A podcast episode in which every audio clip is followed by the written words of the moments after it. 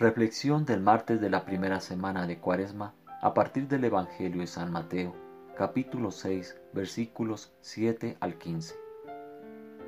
Cuando pidan a Dios, no imiten a los paganos con sus letanías interminables. Las letanías se refieren a las retailas largas y reiteradas, la charla vacía como la que infortunadamente encontramos en muchas iglesias, templos, mezquitas y sinagogas, por no decir en la mayoría de las discusiones políticas. Apenas estamos en el séptimo día de Cuaresma. Es muy posible que la energía de las resoluciones frescas del miércoles de ceniza, renunciar a algo y hacer algo extra, necesiten una renovación. Saber qué es lo que necesitamos y buscamos de manera consciente nos coloca en la mitad del camino para encontrarlo. Es cierto, si de verdad buscamos, encontraremos. Encontrar significa que lo que estamos esperando que aparezca más tarde, lo estamos viendo ya aquí, solo esperando ser reconocido. La dimensión del tiempo sufre una alquimia una vez que entramos en contacto con el momento presente. Entre las buenas intenciones y la acción hay usualmente una conexión efímera. Muy rápidamente hay una desconexión antes de que el fruto se haya madurado. La adicción es existencial. Desengancharnos de su patrón es sanador. La buena intención de meditar es una buena idea que nos hace felices al haberla elegido. Pero cuando nos encontramos con una barrera de cristal entre la intención y la acción, el optimismo de nuestra voluntad se desmorona. Entendemos claramente qué queremos hacer, pero una fuerza invisible se interpone entre nosotros y lo que queremos y se siente impenetrable.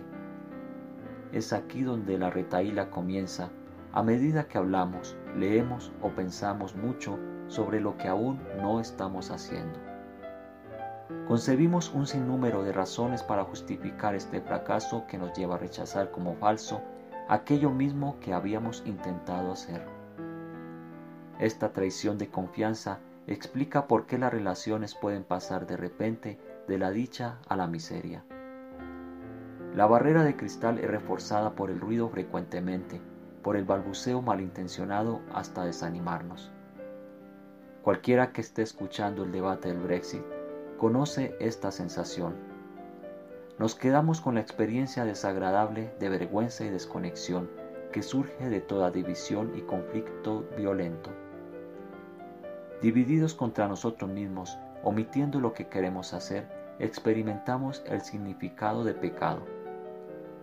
Lejos de ser un simple incumplimiento de una norma humana o divina, el pecado es solo entendido cuando confesamos lo impotentes que hemos sido creados por nuestras propias divisiones internas y autorrechazo. Lo que hagamos en este estado colapsado del egoísmo no trae nada bueno ni para nosotros ni para otros. Muchas manos se extenderán hacia nosotros cuando solicitamos ayuda para escapar.